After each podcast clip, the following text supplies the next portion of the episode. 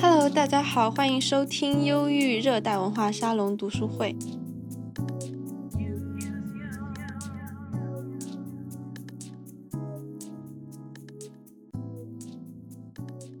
其实主持人之前讲的几期作家，就是讲完之后，我都会经常会想起他们的一些事情。因为其实每讲一个作家，会看很多的资料，然后做一些调研。啊，虽然在呃每次播出或者是梳理完整个读书会的时候呢，还是觉得自己没有足够的去了解他们的作品啊之类的。但总之，主持人其实抱着这种想把他们的一些资料或者他们的一些想法做一个整合，然后去分享给我们的听众他们的一些态度，他们的一。一些呃文学的内容，然后在这些梳理中呢，其实我也越来越觉得他们自己的这种文学上的东西，包括他们的人生经历，给我带来了一些呃影响。比如说上期的那个沈从文，他的文章与时代的反差，还有他波折的人生经历，都会让我想到，在一个这样子庞大的一个世界中，个人的一种渺小啊，或者是个人的随着社会的一些进程的一种随风飘摇的东西。但似乎呢，在这种情况下，每个人也能在一个就是自己的时代里面，可以拥有自己的一个立场，或者是自己的一个火把。然后最近会看到一些就是那种心理学方面的一些东西啊。然后有一句话，我觉得很有趣，就是也不知道哪里看到的。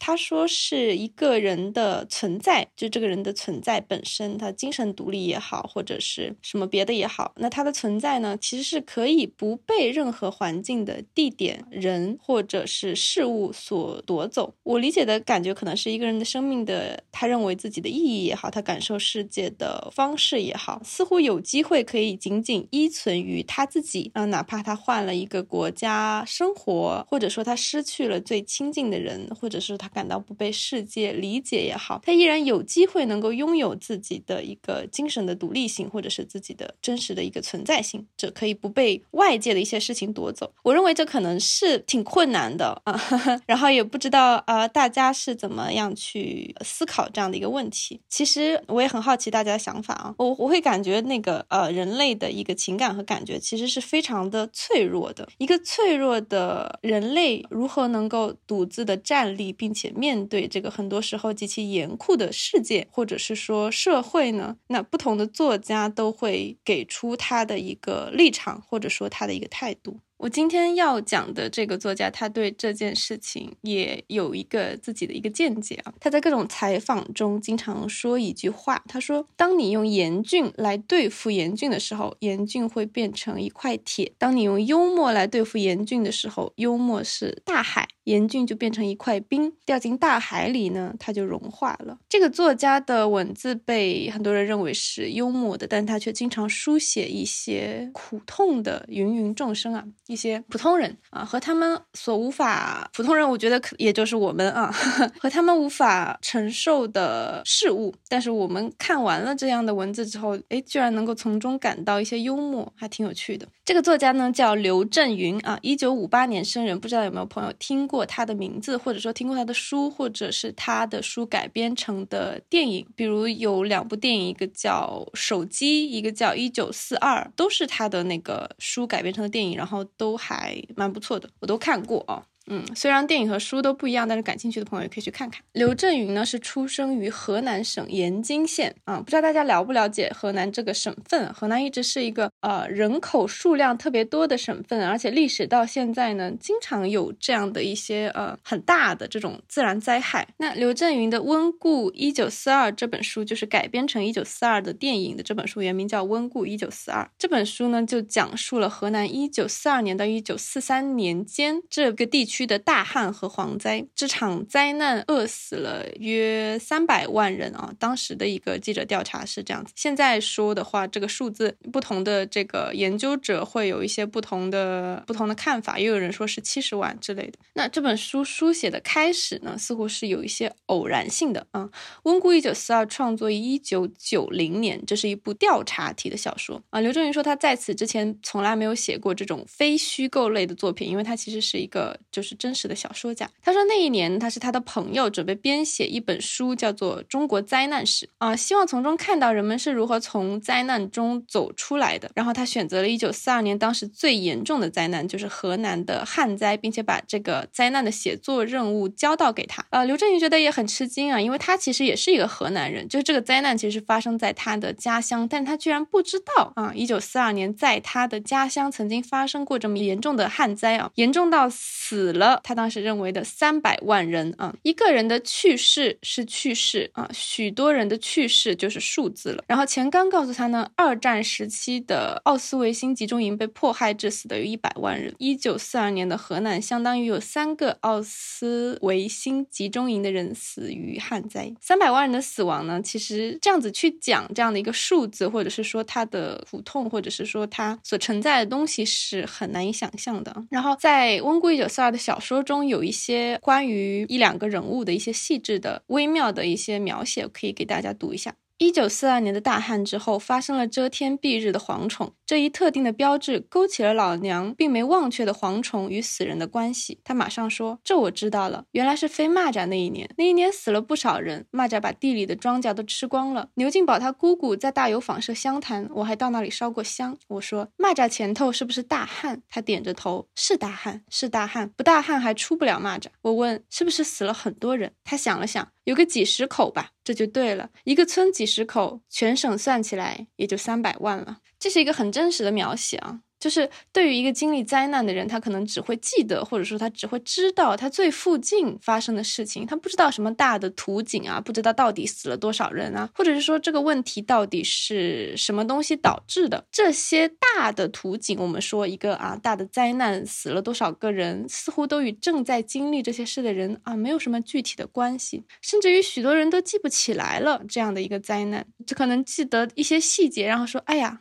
对我们村里的可能这几十口人都死了吧？更大的事情他不知道了。刘震云说，在温故一九四二年的路上，最令他震惊的事情是遗忘。嗯，不仅仅是他忘了这件事情，就是他不知道这件事情。很多亲历者本身也忘记了这件事情啊。比如说，也是刘震云在问他外祖母关于一九四二年的事，外祖母反问道：“啊，一九四二年是哪一年？”刘震云说：“饿死人的那一年。”啊，外祖母说：“饿死人的年头太多了。”啊，你到底说的是哪一年？嗯，就是这个事情它发生的太频繁了。那，哎，你到底说的是哪一个？我好像也记不清了。嗯，然后刘震云就做这样的一个调查，然后他就发现，把一九四二哦这个认为巨大的灾难放到历史里面去看的话，嗯，其实河南的旱灾非常的频繁啊，从东周一直到一九四二年，几乎每隔两三年啊三五年就有一次比较大的旱灾。每次旱灾的记录里都有这种人吃人或者是更惨的一个景象。头一次看这种东西呢。触目惊心，看多了就习以为常。这也回答了作家他心里最初的那个问题：为什么这场灾难的亲历者选择了遗忘？嗯，刘震云就认为这种选择性的遗忘不能把它归结于，譬如说是民族的性格，或者是某种民族的劣根性之类的这种想法。其实仅仅是因为在这个世界上发生了太多事。啊，这种事太多了，那它发生太多之后，我们就会忘记。你比如说，我们每天吃午饭，然后我们问说，哎，你一年前的这一天中午饭是怎么吃的？你肯定忘记了。所以，当一个死亡在一个一个人或者是一个民族面前变得家常便饭的时候，刘震云认为，这个遗忘不仅仅是一个记忆的问题，它就是一个态度。这个态度呢，以至于这些人呢，他不至于崩溃。那我们说，在这样的态度之下，这样的一个生活，这样的一个正在承受苦难的，就是我只知道，就是我家附近的村庄死了几十口人，然后，哎呀，当时的一些细节，我又去拜庙了，然后又怎么怎么样，然后谁谁谁又去逃荒了，哎，隔壁家的二叔三叔啊，房子被烧了什么的。就是人们会记得这些小事啊，亲历者会记得这些小事。那我们离开这些亲历者的小事，当时的历史的一个庞大的一个真实性是什么呢？就是造成这样三百百万人死亡的三百万人引号啊，这个是个数字，有待商榷啊。造成这样的一个巨大灾难的起因呢，它其实并不只是自然灾害，其实是政治和战争的因素是一个最主要的一个原因啊。然后关于这场灾难和它的起因，每个不同的。人啊，不同的方向、不同的研究者，或者是不同的位置的人都有不同的说法。那我们维基百科上面给出了一些原因啊，我可以念给大家听，然后大家可以大概了解，然后做一个自我的判断，或者是感兴趣的可以去查一查。嗯。一九三八年，国民政府当时的国民政府下令花园口决堤。嗯，这个花园口决堤是由于当时日军侵华的一个战略性选择，就是下下策吧。下令花园口决堤，造成黄河每年几十亿吨的泥沙顺着决口涌入平原，淤塞河道，淹没田野，漫溢湖泊，堵塞交通和航运，形成了穿越豫皖苏三省四十四个县黄河泛滥区，人们将其简称为黄泛。区每年汛期时，黄水都会回流倒灌，淹没农田。洪水过后的蝗灾复至，地表突兀凹凸，到处沙丘退役，无法耕种，对当地的农业造成了一个严重的破坏。一九四一年底出现干旱，虽然一九四二年初有短暂的降雨，但之后夏季便低雨不下，一直到四一九四三年春，导致大面积粮食减产和绝收。一九四二年的秋天发生严重的蝗虫灾害，导致粮食绝收。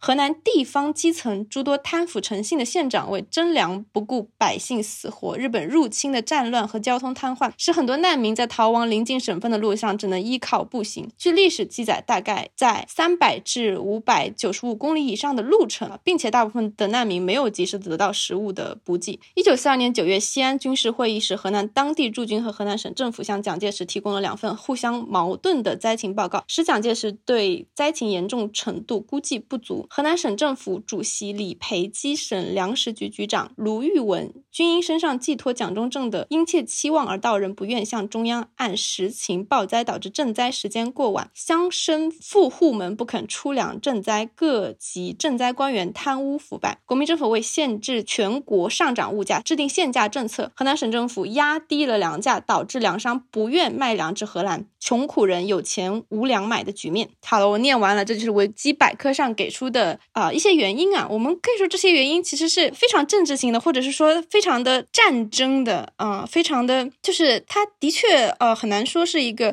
就几乎不是一个纯粹的这种自然灾害的一个东西啊，它是呃我们有很多人是可以被怪罪的，我们有很多呃政府也好啊，战争也好，我们是可以把责任，这真的是这些人的很大部分的一个责任啊，这是有责任归因的啊。但是这些呃我们说巨大的原因、重大的原因啊、根本的原因呢，与故事里面。与亲身经历的这些饿死的、逃荒的、灾难里的这些众生啊，这些人啊，似乎都是没什么关系。而人们并不知道原因，而且他们也没有这个立场也好，或者是说兴趣也好，或者是说心力也好，就是他们不知道原因，只是知道说好旱灾了，我要逃荒了啊。记得的事情就是啊，村里的这些人好像都死了。那这是其实是一个很讽刺的事情啊，就只是记得这些事，并且啊，人们会对这样的灾难产生了一些一些。些遗忘，因为这种事情发生的太多了啊。刘震云认为，除了遗忘这件事情，这些。灾民啊，他们对于死亡的态度啊，也是令人震惊的。他觉得河南人在临死之前给世界留下了最后的一次幽默，视生死如儿戏，背后显示出这个民族的一个悲凉。他说，如果是一个欧洲人或者是一个美国人啊，他临死之前一定要追问自己，为什么自己要死，是谁把自己饿死？但是河南人临死的时候没有追问，而是给世界留下了这样的幽默，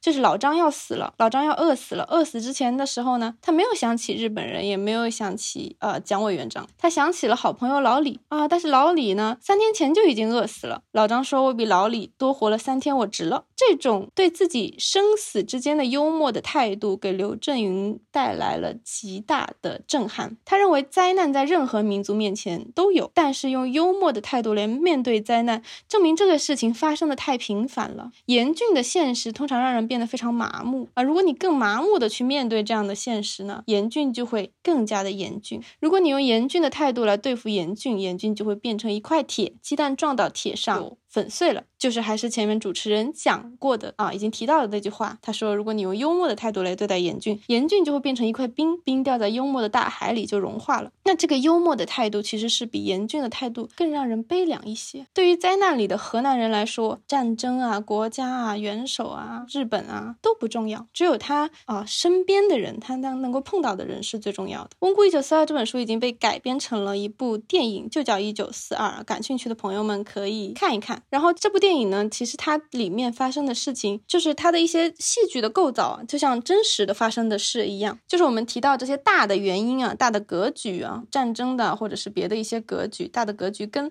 承受灾难的人呢，似乎是不碰面的，他们不不触碰，他们就是灾民啊、日军啊、政府啊、美国人啊，他们之间互不见面，但是灾难使所有人既定的位置都发生了变化。就像刘震云说的，我们面对面啊，一个人把另外一个人杀了，很震撼。但是如果没没见面就杀了，是比见了面杀人更震撼。没有一个人说跟灾民过不去呀，跟谁处不好。那这些灾民怎么一个一个的死掉了呢？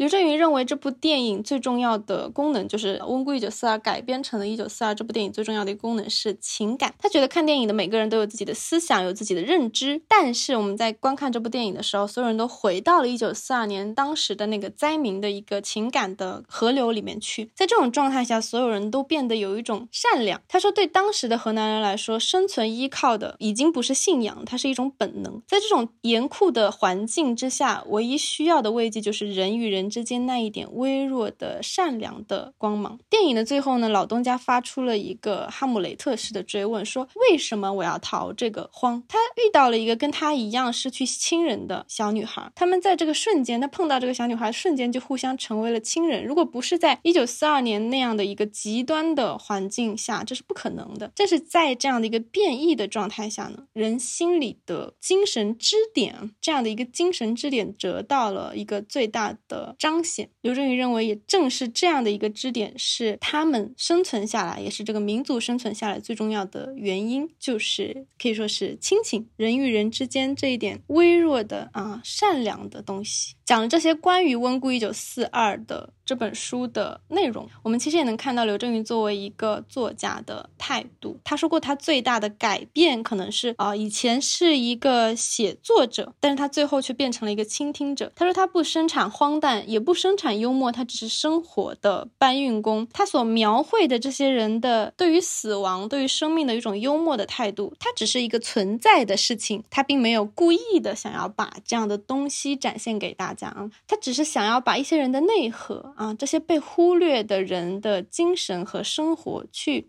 哎，重新给他用文学给他展现出来。嗯，他认为文学的特质和特性就在于，它可以把我们生活中忽略的一些思考给展现出来。文学可以捡起那些被生活忽略的人。比如在他的小说啊，一句顶一万句里，他写的是一群不爱说话的人，但是这些不爱说话的人，并不代表他们没有话，而是他们说的话似乎无关紧要。用刘震云的话来说，就是他们说的话不占地方。杀猪的、剃头的、染布的，这样的芸芸众生，他们说的话不占地方。然后大家就不讲了啊，这些不说话的人，这些没有说出口的话，就会变成心事。万千的人有万千没有讲出来的心事，这些心事会汇成洪流，而这洪流恰恰改。变了这个世界。举一个具体的例子啊，比如他在采访中啊，他跟蔡康永有一个采访，大家感兴趣可以看一看啊。他在这个采访中提到一个人物啊，我也很喜欢这个故事。这个人物出现在他的小说《故乡面和花朵》里面啊，其实也是他认不是认识，但他是知道的一个人物。这个人物呢叫三叔，是刘震云的外祖母生前提到的一个人。三叔呢，他没有结婚，因为穷人家呢，他不一定娶得起媳妇啊。于是三叔就在家里喂牛，喂牛呢，他就对牛产生这种。感情一种特别好的感情，他跟牛说话，牛也会跟他说话。有一天，这个牛死了，他就特别的伤心。外祖母说，他当时还很小，就突然听见三叔跟他妈说话。他说：“嫂子，我要走了。”半夜，嫂子问：“你去哪儿啊？”啊，然后没有声音了，然后打开门呢，就是一地的月光，人没了。刘震云就把它写到了书里。他说：“那这个家庭要是没有产生一个作者呢？没有人书写这个故事呢？三叔这个人就是永远的不见了。那他的伤心，他因为一头牛跟故乡的告别，他的事情永远都不会有人知道了。那永远不会有人知道的是，到底有没有价值呢？呃，应该非常有价值的。”嗯，然后刘震云经常也在书里面描述，就是一个人把另一个人当朋友，而另一个人其实并没有同样的意思的这件事情。主持人也是非常的有感触，对于这件事情，他说这件看起来很简单的事情是悲剧产生的根源啊。看似这些贩夫走卒啊，比如说是卖豆腐的、杀猪的这种，我把一个人当朋友，但另一个人却没有把我当朋友的这样的一件事情，它引起的心理震荡不亚于一次世界大战，因为在这种时候。他会突然觉得自己非常的失败。这个失败不是在自己身上验证的，而是在别人身上验证的。这种验证恰恰证明了这个人自己对于这个世界、对于别人的感觉、对于人的判断、对于自己的判断产生了如此大的偏差。这种偏差，它产生了一种摧毁感。对于刘震云来说，书写。一些人书写这些人啊，不仅是要书写他们的感受，也要书写他们的思考，他们隐秘的、不足于外人道的，或者是自己都很难讲出来的一些思考。尤其是在生活中，我们可能想去思考一些事情，但是很多人是没有这个空隙去思考的哦。大家都是在生活，他是被生活推着走的一个状态。我们在生活之中，在生活里面，没有在这个思考里面，所以他认为文学给予了这样的一个书写的机会，去描述这样的一个思考的契机。然后我们可能会通过一个文字，会知道一些故事。你比如说啊，两个人都是木匠，都过着一个类似的生活，但是这个木匠跟另一个木匠可能是非。常不一样的，他们的精神是非常不一样的。那些令他们伤心的事情，心里的心事，这些千万人的心事是非常不一样的。二零二一年呢，呃，刘震云出了一本新书，叫《一日三秋》。在这本书里面，其实有一些很魔幻的部分，感觉他之前的作品其实不太出现。他的文字我一般认为是温厚的，他都是对人们困境的一个洞察，然后在洞察之中呢，发现这样子一个真实存在的。幽默。那在这本《一日三秋》里面呢，对于生活的真实的描绘，发展成了某些呃，可能看起来很魔幻的故事。比如给大家讲一个小说中的设定啊，大家就会比较懂。在《一日三秋》的小说里面，有一个花二娘。花二娘在延津这个城市啊，待了几千年。最初呢，花二娘来延津是为了等花二郎，或者等他的爱人。几千年，他在这里等了几千年也没有等到，于是他就发现等人这件事情啊变成了一个笑话。然后某天夜里，突然就变成了一座山，叫望郎山啊。有人说花二娘是哭死的，变成山了之后就见不得眼泪，从此便会出现在人们的梦里，必须要听这个人说个笑话。如果这个人把他逗笑了呢，就没有问题。但是如果没有把他逗笑，花二娘就会叫这个人背他去喝胡辣汤。但是花二娘是一座山啊，所以这个人一背上他，他就会被压死了。第一天早上，别人便会发现这个人的尸体。所以呢，生活在盐津这个城市的人一定要背着一个笑话啊，这样子不至于夜里被花二娘找上啊，发现他横死。在他书写的这个故事里面，很魔幻啊。如果这个人不会说笑话，他没有幽默，他生活中没有存在一个笑话，他会在梦里面啊碰见，可能就不小心碰见花二娘，也不知道什么时候碰见，然后就被压死了。然后就死掉了。这跟在《温故一九四二》里面的这个故事其实是有一些这种啊深刻的联系啊。人们真实存在的这样的一种幽默的一个态度，生死似乎是儿戏一样的存在啊，就是。啊，你死了，第二天早上死了，也不知道是不是花二娘过来搞死你的，还是你自己就突然死了。花二娘过来找你呢，那也不知道她什么时候找。这个城市里有那么多人，她可能也找不上你。那我需不需要背一个笑话呢？就是这件事情是一个偶然性，生死是一个偶然性，死亡和苦难什么时候到来啊？就不想了，也不去多想啊，笑一笑，背个笑话在上面，这确实是一个很悲凉的态度啊。这些普通人的事啊，似乎都是一些小事，死了也是一个小事。一个木匠的内心被摧毁了，三百万人因为饥饿而死了啊，也是小事。嗯，所以呢，在这种小事里面，就产生了一个大海一样的幽默嗯。那。这次读书会呢，其实讲的很多内容，就是我说的很多内容，其实都是刘震云作家他自己讲的话啊。哦，主持人我只不过是很多时候复述了这些内容，因为我会觉得他自己讲的话比我的要好多了，就是真的是要好很多，所以我没有什么画蛇添足的空间啊。最后，我还是想用。啊，他温故一九四二这本书里面的第一章第一段，在我看来，其实是一段非常严酷的实际存在的一段话，并不幽默的话来结束啊，这样的一个读书会的一个一个内容，大家可以听一听啊。他幽默之外，对于这个对于严酷的事情的一个一个立场，或者是说一个感觉，嗯，死了三百万，他严肃的看着我，我心里也有些发毛。但当我回到一九四二时，我不禁哑然失笑。三百万是不错，但放在当时的历史环境中去考察，无非是小事一桩。在此三百万的同时，历史上还发生着这样一些事：宋美龄访美，甘地绝食，斯大林格勒大血战，丘吉尔感冒。这些事件中的任何一桩，放到一九四二的世界环境中，都比三百万要重要。五十年之后，我们知道当年有丘吉尔、甘地、仪态万方的宋美龄、斯大林格勒大血战，有谁知道我的故乡还因为旱灾死过三百万人呢？当时中国国内形势，国民党、共产党、日军、美国人、英国人，东南亚战场、国内正面战场、陕甘宁边区，政治环境错综复杂，如一盆杂拌粥互相搅和，摆在国家最高元首蒋介石委员长的桌前，别说是委员长，换任何一个人。处在那样的位置，三百万肯定不是他首先考虑的问题。三百万是三百万人自己的事，所以朋友交给我的任务是小节，而不是大局，是芝麻而不是西瓜。当时世界最重要的部分是白宫、唐宁街十号、克林姆林宫、希特勒的地下掩体指挥部、日本东京。中国最重要的部分是重庆黄山官邸。这些富丽堂皇地方中的衣着干净、可以喝咖啡、洗热水澡的少数人，将注定要决定世界上大多数人的命运。但这些世界的轴心，我将远离。我将蓬头垢面的回到赤野千里、遍地饿殍的河南灾区。这不能说明别的。只能说明我从一九四二年起就注定是这些慌乱下贱的灾民的后裔。最后一个问题是，朋友在为我壮行时花钱买了两只猪蹄，匆忙之中他竟忘记拔下盘中猪蹄的蹄甲，我吃了带蹄甲的猪蹄就匆匆上路，可见双方是多么大意。